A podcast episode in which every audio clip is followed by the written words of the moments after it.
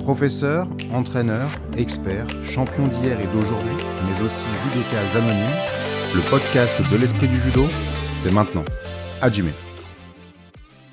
Sébastien Nolesini, 49 ans depuis le 4 décembre. Alors, dans vos vies antérieures, vous avez été directeur général adjoint à Grigny. Vous avez été aussi directeur de cabinet dans l'Essonne. Vous avez été le directeur de la campagne de Stéphane Nomis pour la présidence de la fédération. Vous êtes aujourd'hui directeur général de cette fédération. Si je paraphrase le publiciste Jacques Seguela, euh, si vous n'avez pas été directeur avant 50 ans, vous avez raté votre vie. Alors je crois qu'il parlait d'une Rolex, mais euh, donc vous noterez que j'ai pas de montre. C'est peut-être aussi pour ça que je suis parfois en retard. Euh, effectivement, j'ai occupé ces différentes fonctions euh, au cours de ma carrière professionnelle et aujourd'hui, euh, je suis en place à la fédération depuis un an puisque les élections avaient eu lieu le 23 novembre 2020 et aujourd'hui, nous venons de passer cette date anniversaire.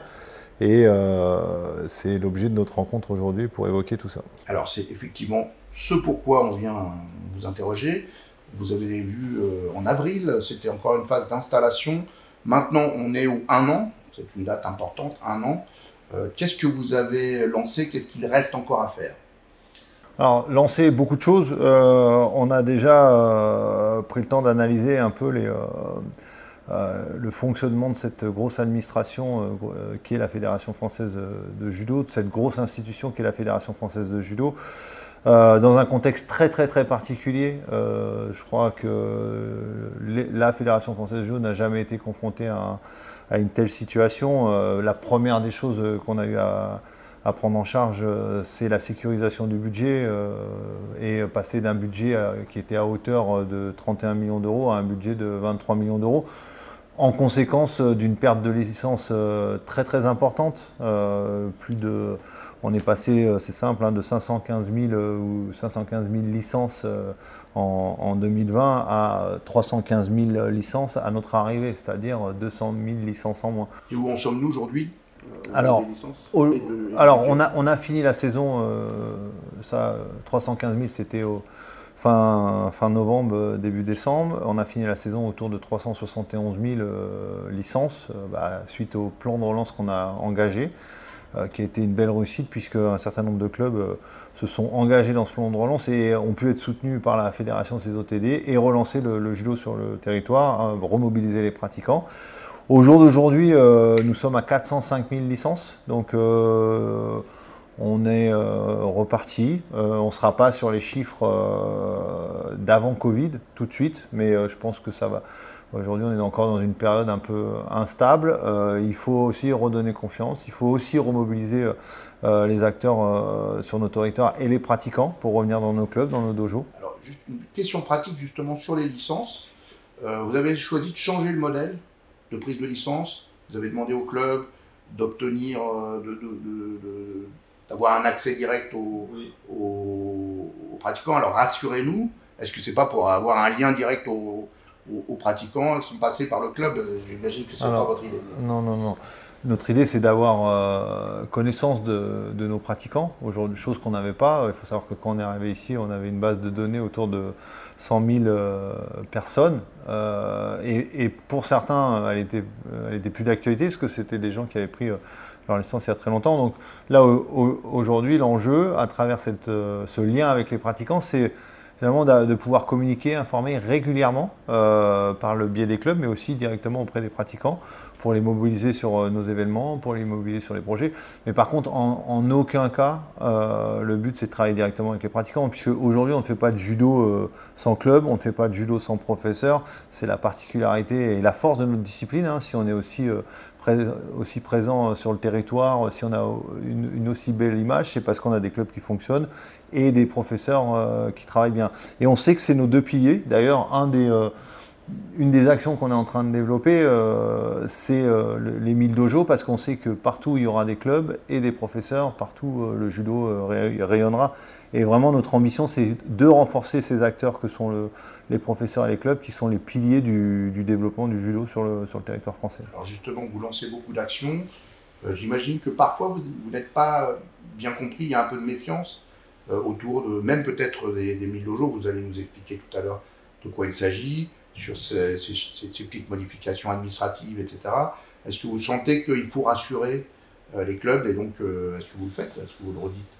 Alors, à, partir du moment où on, essaie de faire évoluer la culture euh, de fonctionnement d'une institution, on crée forcément euh, de l'anxiété et euh, des incertitudes. Donc nous, on a le devoir d'informer.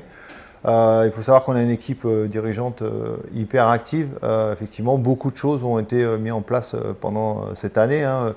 Grosso modo, la feuille de route pour laquelle on a été élu, c'est à peu près un peu plus d'une centaine euh, d'actions qui euh, sont intégrées à, 16 chantiers euh, à mener tout au long de l'Olympiade. Aujourd'hui, sur ces, cette centaine d'actions, ces 16 chantiers, on peut dire qu'il y a à peu près 50% des actions qui ont été réalisées la, première année. Alors ça allait de choses un peu techno, un peu administratives, comme la sécurisation du budget, comme euh, la professionnalisation euh, euh, des, salariés de la fédération, mais pas que. C'est aussi des projets de développement sur le territoire, c'est aussi des actions pour aider, accompagner, pour valoriser. C'est aussi et tout ça, ça prend du temps à conceptualiser, ça prend du temps à présenter.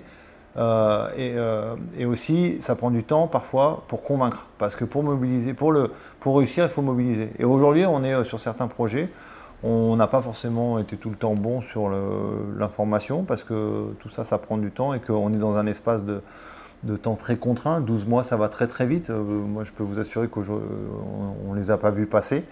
Euh, et ce, à quoi on doit, euh, ce sur quoi on doit être vigilant, c'est effectivement de, bien informer, de bien sensibiliser afin de, bien mobiliser. C'est toujours dur de changer une culture. Alors on va revenir un peu dans le détail sur certains des plus grands projets que vous menez. Euh, avec la fédération. On revient un petit peu sur le budget, puisque c'est important. Donc on a vu un peu les licences.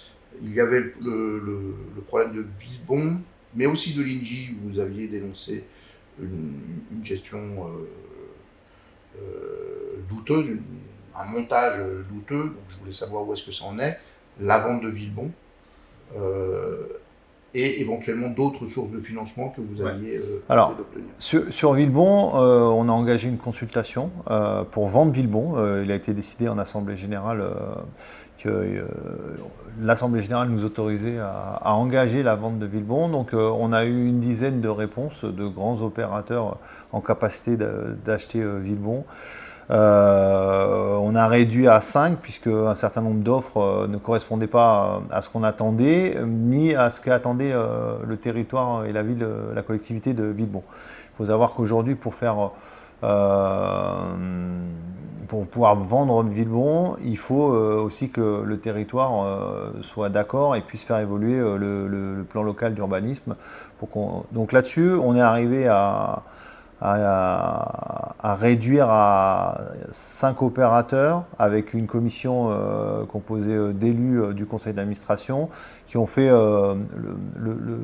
qui ont hiérarchisé ces opérateurs euh, la, seconde étape maintenant, ça va être de présenter ça euh, à l'Assemblée générale, euh, à la prochaine Assemblée générale, avec les éléments aussi qu'on aura été recueillir suite à des, réunions de travail avec les acteurs territoriaux que sont la collectivité locale de Villebon, que sont le comité d'agglomération de Paris-Saclay et la sous-préfecture de Palaiseau, puisqu'on doit aussi travailler avec ces, interlocuteurs pour pouvoir avoir la possibilité de vendre Villebon.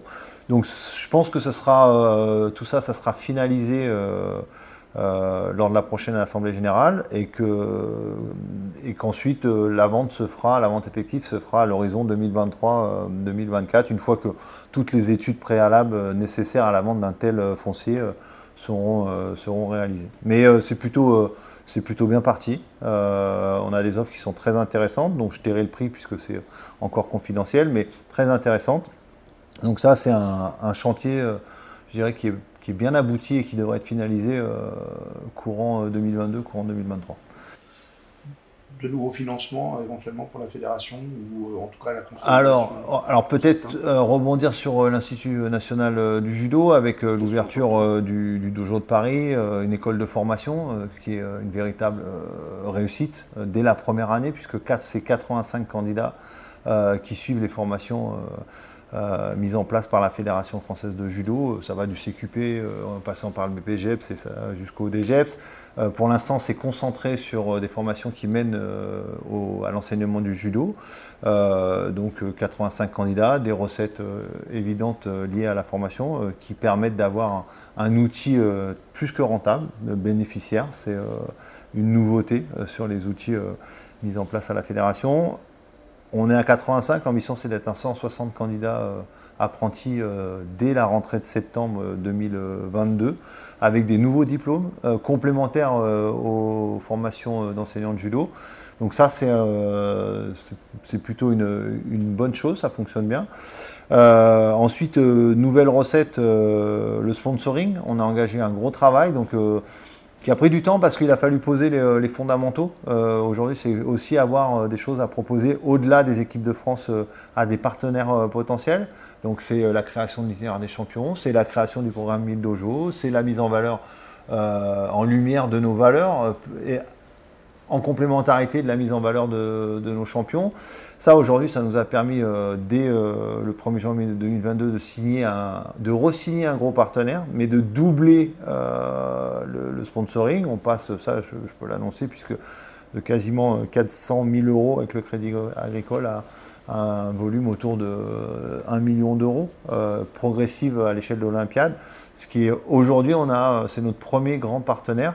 Et puis avec tous ces assets qu'on a construits, euh, qui sont aussi euh, utiles à notre euh, projet fédéral et à notre communauté qu'à des partenaires éventuels, parce qu'en termes d'image, ça, c'est aussi ce qu'on vend. on est capable d'améliorer l'image de nos partenaires. Euh, ce sera l'objectif de 2022, euh, de convaincre d'autres grands partenaires comme on a pu le faire euh, cette année avec le Crédit Agricole et aussi un, nouvel, un nouveau partenaire équipementier que ce sera, que sera Adidas. Est-ce que vous êtes rassuré sur la question de l'argent, dire les choses clairement, ou est-ce qu'il y a encore un risque systémique pour la fédération par rapport à aux enjeux Covid Alors, et aux pertes de licence On finit l'année euh, avec un résultat positif. Ça, c'est euh, ce qui n'était pas gagné au, départ. C'est euh, lié au travail des, des, équipes, c'est lié au travail, entre autres, de l'élu en charge, Nasser Néchar, des, des, finances.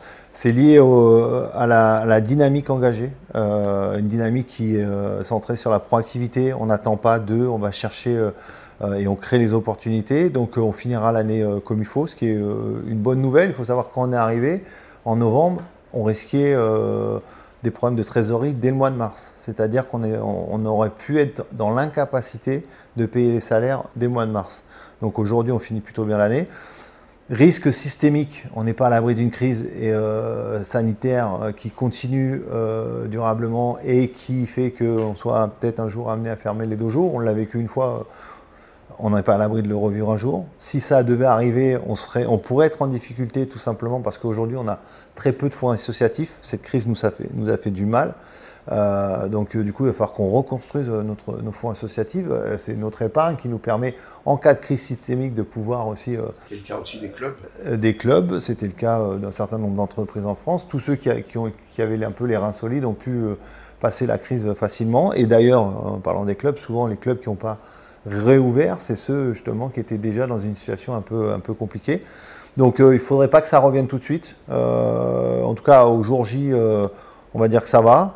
que demain, en 2022, on, est plutôt sur des, des perspectives qui sont assez sécurisantes, mais néanmoins, il ne faut pas ni se reposer sur ses lauriers, penser que c'est fini et que c'est derrière nous, et euh, s'assurer d'un meilleur avenir et puis d'avoir, euh, en cas de nouvelle crise, les reins un peu plus solides que ce qui était aujourd'hui. Alors, passons à la dimension peut-être proactive, positive de, ce pourquoi vous êtes élu, c'est pour des projets nouveaux, pour dynamiser la fédération malgré la crise, euh, bah, vous êtes lancé dans beaucoup d'actions. Euh, parlez-nous des 1000 dojos. Tout le monde a entendu euh, ce mot-là. Personne ne sait encore peut-être très bien de quoi il est question. Est-ce que vous pouvez nous expliquer de quoi il s'agit? Les 1000 dojos, c'est un programme de développement dans les quartiers prioritaires ou dans les zones rurales carencées.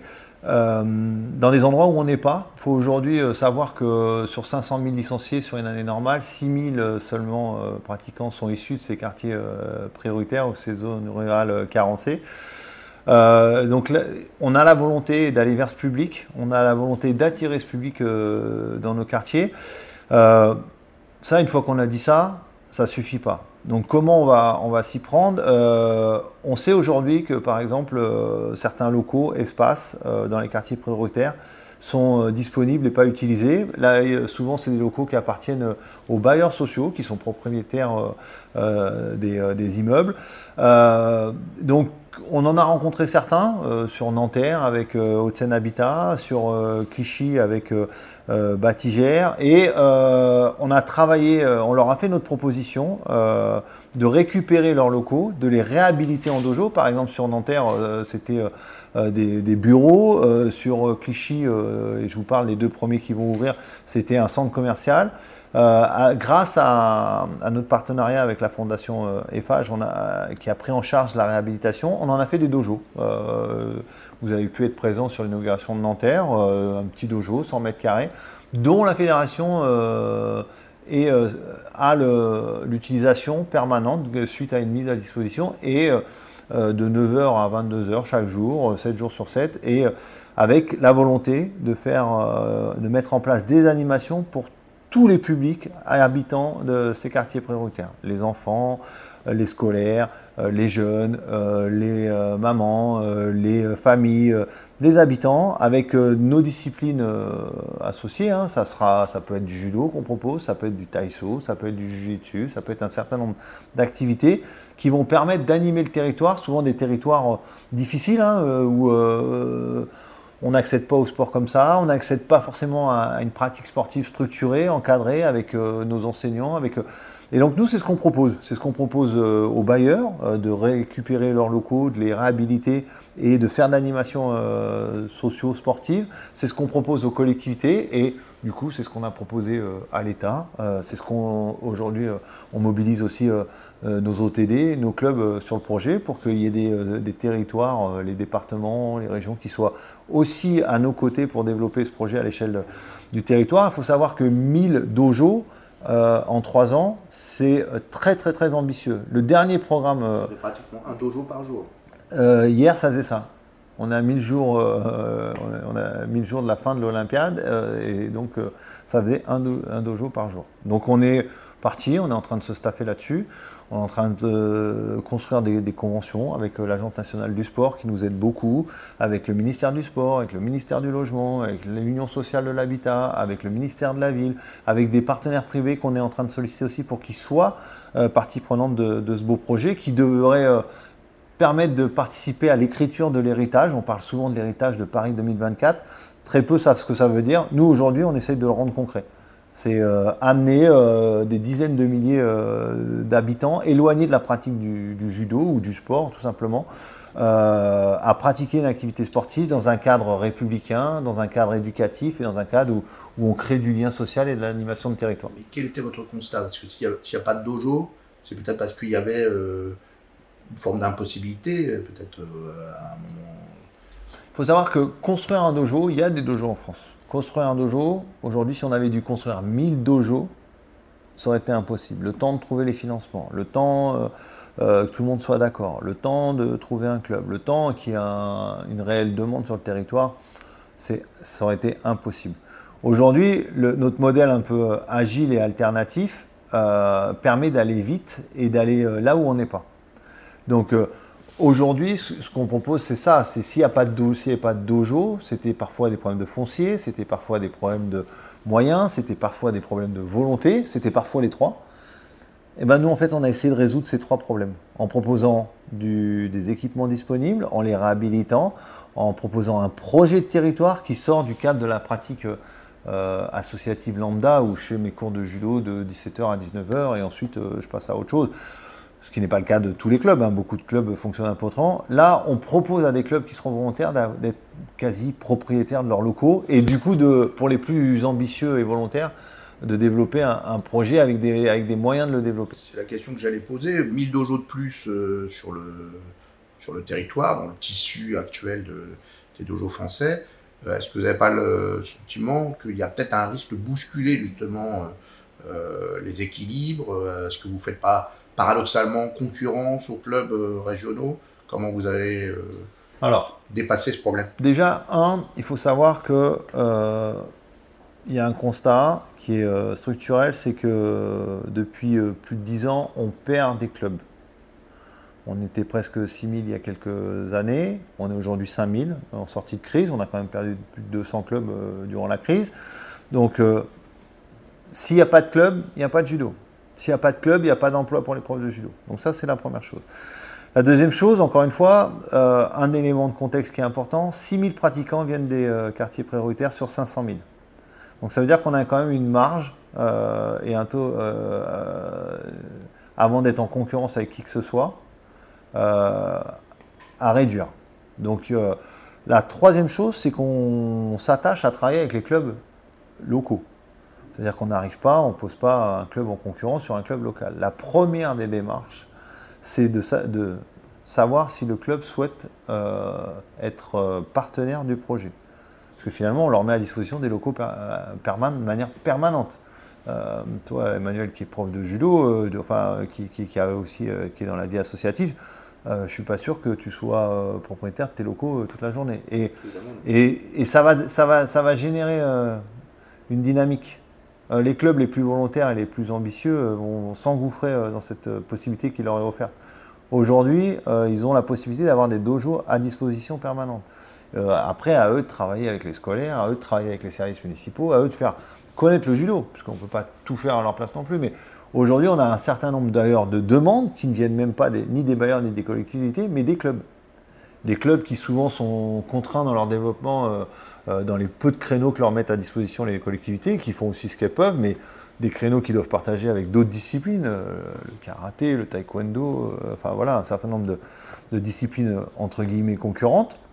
Aujourd'hui, on leur offre la possibilité d'être euh, euh, les, propriétaires de, locaux et surtout d'avoir cette possibilité, s'ils le souhaitent, de développer.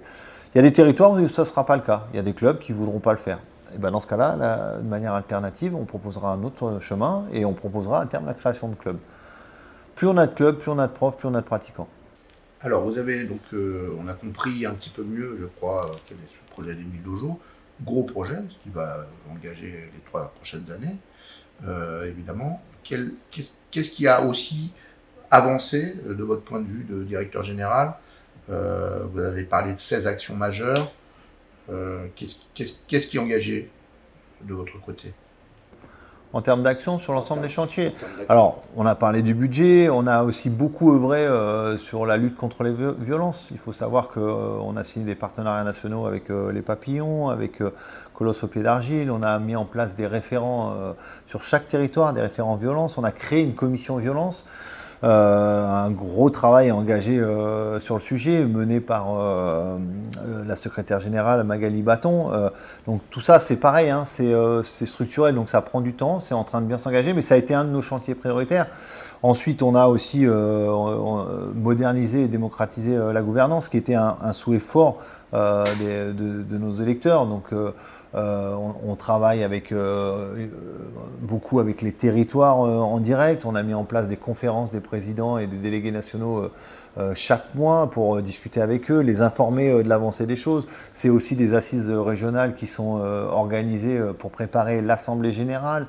Euh, donc voilà, un certain nombre de choses. C'est aussi euh, euh, le, passage dans l'Assemblée générale de, la parité au comité directeur. C'est le principe de deux mandats maximum pour le président de la fédération et les présidents et présidentes de ligue. Voilà, un certain nombre de choses qui font que on a essayé de simplifier les relations avec les territoires, on a essayé d'accentuer la communication et l'information avec ces territoires et le travail. Euh, et puis ensuite, euh, sur d'autres secteurs, on a parlé euh, de l'Institut du judo, on a parlé aussi de la formation, mais il y a aussi d'autres secteurs. On a, on a, organisé le premier grand chelem en octobre 2021 de, l'Olympiade. Qui n'a pas été une réussite en termes d'engouement, parce qu'on l'a organisé en pleine euh, sortie de crise sanitaire, en pleine rentrée, euh, euh, avec un plateau sportif un peu moins dense que les autres années, puisqu'on était post-olympique. mais néanmoins, on a voulu en faire une expérience. donc on travaille avec des, partenaires pour que ça ne soit pas qu'une compétition sportive, mais aussi un événement euh, où on peut vivre un peu de l'intérieur euh, le, déroulement euh, du tournoi. Donc tout ça, c'est des choses qui sont à, accentuer. on a aussi lancé le plan de relance, c'est un peu une première, c'est quand même 1 900 000 euros euh, qui sont venus soutenir euh, les clubs pour euh, relancer l'activité. On a lancé un formidable projet qui s'appelle l'itinéraire des champions. donc on a six dates, enfin il y aura six dates jusqu'au 31 décembre 2021. Donc, et il y en aura une dizaine d'autres sur 2022 avec la volonté de faire rayonner nos équipes de France d'hier et d'aujourd'hui sur tous les territoires français, sur tous les départements. Donc on est allé dans l'Essonne, on est allé dans la Somme, on va dans les Bouches du Rhône prochainement, on est allé aussi dans le Haut-Rhin, euh, et euh, j'espère que j'ai dû en oublier, mais j'espère qu'ils m'en excuseront. Mais en tout cas, c'est la volonté de faire rayonner le judo partout sur les territoires, d'accompagner les OTD, les ligues, les clubs pour les aider dans cette, dans cette démarche. et puis, enfin voilà, un certain nombre d'actions. il nous en reste d'autres, bien évidemment. Mais euh, voilà, en 12 mois, euh, mythe dojo, itinéraire champion, sécurisation du budget, modernisation de la gouvernance, euh, professionnalisation de certains postes à la fédération. La communication, par exemple, c'était un, vaste chantier. On a professionnalisé la, communication, ce qui permet d'avoir une de manière régulière, récurrente, une qualité en termes d'information, en termes d'image, en termes de valorisation de notre réussite sportive, mais aussi de nos valeurs ou des beaux projets qui sont portés à l'échelle de, nos territoires.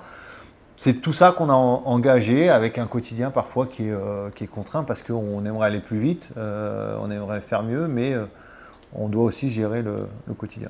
Vous avez parlé tout à l'heure du travail fait sur les violences. on doit évidemment aborder ce sujet puisque nous sommes en pleine crise du judo dans la société. On doit appeler l'affaire Margot Pinault, Alain Schmitt, puisque ça fait le tour des réseaux sociaux. Comment vous réagissez euh, sur un plan personnel et aussi dans votre statut de directeur général Vous n'êtes pas le président de la fédération, mais peut-être même qu'en termes d'impact sur les équipes, euh, il y a un enjeu. Comment vous, envisagez la suite de cette, euh, de cette histoire? Alors, tout d'abord, en tant que directeur général, de l'institution, la première chose qu'on a fait par l'intermédiaire du président de Stéphane Nomi, c'est d'accompagner Margot Pinault tout simplement. Hein. Dès le dimanche, euh, Stéphane euh, l'a reçu euh, ici, dans cette salle, pour savoir comment l'aider. Donc ça a été déjà de l'écouter, ça a été ensuite de l'accompagner tout au long de, la procédure qui a été ensuite engagée. Magali Baton a passé sa journée avec elle au tribunal, on l'a aidé à, trouver un avocat. on s'assure aussi de l'accompagner sur le plan psychologique parce que Aujourd'hui, on a affaire à une personne très traumatisée euh, qui a vécu euh, un moment dramatique. Euh, donc ça, c'est la position de la fédération, être au plus près de son athlète, au plus près d'une femme qui a été, qui a, été victime de, de violence, au plus près d'une femme qui, qui aujourd'hui est engagée dans, un combat difficile sur le plan psychologique. Euh, en tant que personne, en tant que donc euh, c'était notre devoir d'être là, d'être présent, euh, et on le sera encore le temps que ça durera. après, sur un plan personnel, même si je ne suis ni avocat, ni procureur, ni juge d'instruction, il est inacceptable que, que, Margot se retrouve dans une telle situation et vécu une telle situation, quelles qu'en soient les raisons. Aujourd'hui, euh, la force, elle n'était pas du côté de Margot. Euh, je suis moi-même euh, judoka, je fais 100 kilos. je pense que si une femme comme Margot venait, je venais à être en conflit avec et pour X raisons s'en prenait à moi, j'aurais le devoir d'éviter cette situation et de, faire tout ce qu'il faut pour ne pas en arriver à, à tels actes. Ça n'a pas été fait. C'est euh, les faits qui, Voilà, après, euh, qui a tort, qui a raison, je ne suis pas, encore une fois, ni juge, ni procureur, ni avocat. Ça n'a pas été fait. pour l'avoir vu, euh, elle est très, très abîmée. donc, c'est tout simplement inacceptable. Ça, c'est ma position personnelle. Jamais on aurait dû arriver à une telle, situation. sur l'impact que, que vous pressentez que cette histoire puisse avoir sur le judo français, sur les équipes, peut-être même sur son élan sportif, euh, en tant que directeur général Est-ce que c'est un enjeu pour vous? Qu'est-ce qu'il faut faire? C'est pas, c'est un enjeu. Euh, évidemment, euh, on est victime d'une situation qui est, dramatique pour l'image du judo, mais c'est surtout pour, Margot Pinault. Aujourd'hui, c'est elle hein, qui souffre de tout ça. J'espère simplement, c'est pas une question d'enjeu, mais j'espère simplement qu'elle arrivera à, dépasser cette situation et à, se relever et à se reconstruire en laissant ça derrière elle. Donc ça prendra du temps. Après, je ne suis pas dans sa tête, je suis ni procureur ni psychologue, mais euh, on sera là pour, pour l'aider. Alors, un an, il en reste trois avant euh, la sélection. Euh, qu'est-ce qu'il vous reste à faire finalement? Énormément de choses. Énormément de choses. par exemple, aujourd'hui, on n'a pas d'outils. la digitalisation des outils mis à disposition des clubs, des comités, de ça euh, elle doit être améliorée. Euh, être une fédération moderne, c'est aussi être en phase avec euh, les supports numériques, avec les outils numériques, avec tout ça. Donc ça, là-dessus, on a manqué de moyens. C'est coûteux, on n'avait pas les moyens, on n'a pas fait le choix de s'investir. Donc dès qu'on aura les moyens, c'est des choses qu'on engagera. Aujourd'hui, on est sur un modèle sportif assez ancien, qui a été euh, innovant à une époque, il est beaucoup moins. Aujourd'hui, on a toute une tranche de la population pour laquelle on n'apporte pas forcément euh, d'animation ou d'offres, euh, où on propose des compétitions ou des animations qui ne sont pas adaptées. Donc ça, c'est, on doit avoir un travail de... Quelle tranche de population bah, Par exemple, prenez une population loisir, l'engager sur des championnats départementaux, interrégionaux c'est un peu compliqué, c'est pas ce qu'ils attendent. Les, les, faire passer toute une journée dans une, une euh, compétition, c'est pas ce qu'ils attendent non plus. On a des profs qui sont fatigués aussi avec les grandes régions. Euh, quand vous devez aller euh, à 400 km pour faire les régions ou les interrégions avec 3 minimes et que le lendemain vous recommencez avec 3 KD et que ces 3 KD ils font un tour chacun mais qui sont repêchés, bah, vous passez une journée en compétition. Pour tout ça, il faut qu'on réfléchisse et qu'on ait une offre alternative. on, sent, que c'est du vécu. On voit que fait, fait ça au club. Alors, c'est du vécu, parce qu'effectivement, en tant qu'ancien entraîneur, ancien président de club, je l'ai vécu, mais euh, en Ile-de-France, on est encore. Euh, c'est différent. Aller en Nouvelle-Aquitaine euh, et habiter dans le, nord des Deux-Sèvres et aller faire tous les week-ends des compètes à Lormont, je pense que ça sera autre chose. Euh, Aura, Auvergne-Rhône-Alpes, c'est la même chose. Bourgogne-Franche-Comté, c'est la même chose. Nous, en, Ile-de-France, on est un peu privilégié parce que le week-end, les, déplacements sont, sont plus courts et euh, souvent, euh, comme il n'y a pas trop d'embouteillage. mais Bretigny, c'est loin. bah, moi, j'habite à Bretigny, donc évidemment, c'est assez simple. Mais, mais non, ça peut être loin. Mais tu vois, aujourd'hui, ça, il faut qu'on en tienne compte. Euh, la restructuration des territoires, l'offre qu'on propose euh, à nos pratiquants, elle doit être euh, diversifiée. Je ne dis pas que ce qui est proposé à l'heure actuelle, c'est bien ou pas bien. Il y a des choses qui sont très bien, il faut les préserver, il faut les maintenir. Il y a tout un circuit de, compétition pour des gens passionnés qui ont le projet d'aller loin qu'il faut préserver. Néanmoins, il faut penser aussi aux autres. et ce qui permettra d'accentuer la fidélisation, ce qui permettra aussi de dynamiser les territoires, ce qui permettra aussi... Aujourd'hui, un club, euh, c'est pas que de la pratique sportive. Si on veut faire du sport, euh, il y a le secteur marchand euh, qui est là. c'est des salles ouvertes 6h à 23h, 7 jours sur 7. On paye 30 à 40 euros par mois, on fait son truc. On voit personne, on a ses écouteurs. Le club, c'est pas ça. Le club, c'est la convivialité. Le club, c'est des profs qui transmettent leur passion. Le, le club, c'est une vie associative. Tout ça, il faut qu'on le renforce il faut qu'on le préserve, mais il faut qu'on, nous, fédération, on soit aussi euh, source euh, d'expérimentation, source de propositions, et qu'avec nos, comités, nos ligues, on soit capable d'adapter des offres aussi au territoire. On ne proposera pas la même chose euh, dans, la Nièvre que peut-être en, Val-de-Marne. Voilà. Et donc il faut qu'on travaille avec les territoires là-dessus. D'ailleurs, on a engagé une logique de projet de territoire, c'est-à-dire que là, les, directeurs techniques régionaux sur chaque ligue ont pour mission de travailler avec les acteurs pour euh, construire un projet de territoire en phase avec les besoins du territoire. Alors pour certains, ça va être la mise en place d'animation pour les plus petits, euh, pour d'autres, ça va être euh, la mise en place de compétitions euh, un peu différentes où on est plus sur la convivialité que sur le résultat. Pour d'autres, ça va être la formation des professeurs.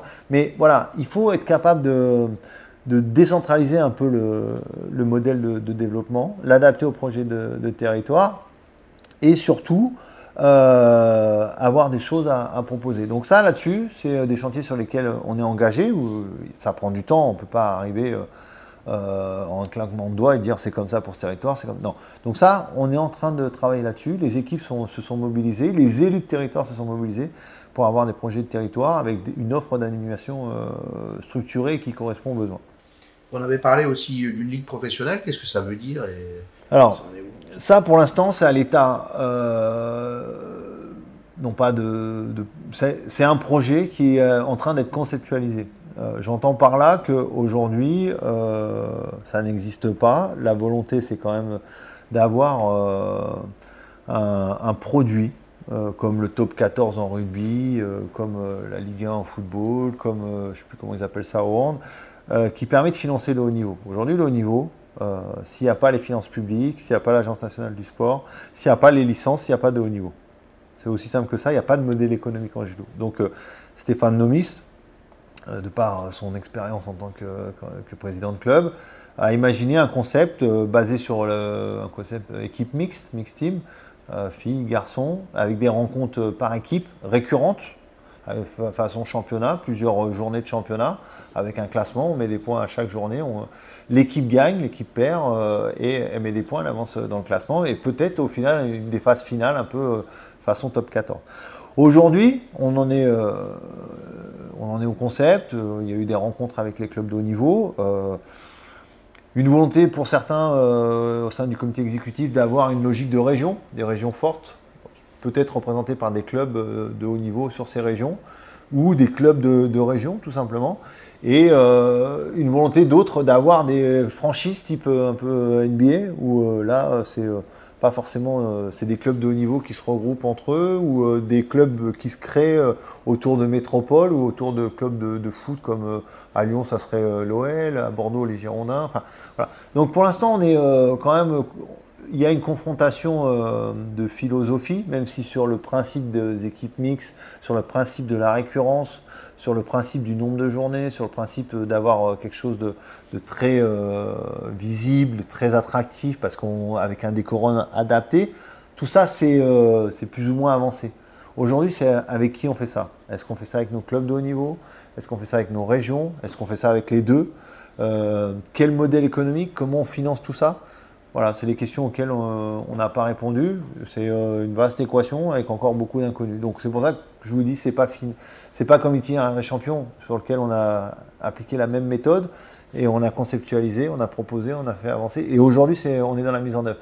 Là, la Ligue Pro, euh, c'est un projet qui est, euh, qui est un peu en stand-by parce qu'on a besoin d'aboutir un peu plus notre réflexion. Et puis aussi, surtout, parce que entre l'itinéraire des champions, entre euh, les mythes dojo. Les mythes dojo, il faut savoir que c'est le projet phare euh, aujourd'hui euh, du président, mais aussi de la fédération. La dernière fois qu'il y a eu 1000 équipements de mis en place en France, c'était dans les années 70, ça s'appelait les 1000 piscines. L'État, l'État a mis plus de 8 ans pour les mettre en place. Nous, on a l'ambition de mettre ça en place en 3 ans. Donc ça prend beaucoup d'énergie, beaucoup de temps et il faut qu'on soit. c'est vraiment le projet de la fédération sur lequel on ne doit pas se louper. Le reste, c'est moins prioritaire. Quelle est votre philosophie? Qu'est-ce que vous cherchez à faire? Qu'est-ce que vous pensez que cette génération de cadres dirigeants va laisser au judo français dans sa longue histoire? Je pense qu'à l'instar euh, de nos anciens, nos, prédécesseurs, qui ont voulu euh, ancrer le, judo et ses valeurs sur l'ensemble du territoire, en faire un sport phare, nous, c'est aussi notre ambition. Aujourd'hui, on, arrive suite à une phase de déclin structurel et conjoncturel, et notre volonté, c'est de redonner euh, une dynamique à l'échelle de, cette première Olympiade, euh, reposer des fondamentaux, adapter euh, au, contexte actuel, adapter à notre société. notre société, a, elle, a, évolué. Aujourd'hui, on ne vit plus le rapport au travail de la même façon, on vit plus la pratique sportive de la même façon. On doit, on doit garder notre, nos traditions, notre philosophie, et en même temps innover pour rester en haut du podium, pour rester un sport majeur, un sport qui, a des valeurs à transmettre. Et tout ça, il y, a, un travail de fond, ça ne se décrète pas, ça se construit, c'est un engagement permanent. Et donc j'espère que suite au déclin qu'on vient de connaître, on sera la génération, euh, l'équipe euh, en place euh, qui va relancer le judo dans une bonne dynamique, une dynamique où chaque année on va construire des dojos, chaque année on va avoir de nouveaux pratiquants, chaque année sur le plan sportif et des résultats, on, aura des résultats, on finira une Olympiade à Paris avec des belles équipes de France. Et puis surtout voilà, bien ancrer le, judo et ses valeurs parce que un des points communs de l'équipe en place, euh, c'est qu'on a tous été construits par le judo. On est tous des passionnés et ça nous a tous servi à, être, euh, à réussir dans nos vies, euh, nos vies quotidiennes. Le judo doit-il renoncer à quelque chose pour renaître? Est-ce qu'il peut rester lui-même? Tel que vous, vous l'avez connu Vous aviez l'air quand même de sous-entendre que le rapport au travail a changé, c'est ce que vous disiez? Est-ce qu'on doit renoncer à quelque chose? Est-ce qu'on peut transmettre le judo, son patrimoine technique euh, cette culture de l'effort exactement comme, avant ou pas? On doit renoncer à rien. Nos valeurs sont les bonnes. Euh, L'ADN euh, du, judo aujourd'hui, on est d'autant plus. Les valeurs du judo sont d'autant plus importantes aujourd'hui dans une société qui est de plus en plus individuelle, de plus en plus segmentée. Euh, nous, on a des valeurs de fraternité, de solidarité. Euh, le judo fait, des, gens, euh, des, citoyens, des bonnes personnes. Donc, on n'a rien, ça, ça ne doit pas évoluer. Ça, c'est notre base, c'est notre ADN. Et au contraire, il faut la valoriser. Et ce qu'on doit faire, c'est surtout ça, la valoriser et l'adapter aux outils d'aujourd'hui. C'est rappeler quand c'est nécessaire l'utilité que peut avoir la pratique du judo et de ses valeurs euh, dans la société au quotidien. Euh, et c'est ça notre devoir aujourd'hui. C'est pas de le fond, il est, bon, il faut le garder, il faut le préserver. Le fond de commerce, comme dirait euh, le monde marchand, il est, il n'y a rien à changer. Il faut qu'on préserve la tradition tout en faisant preuve d'innovation pour la valoriser.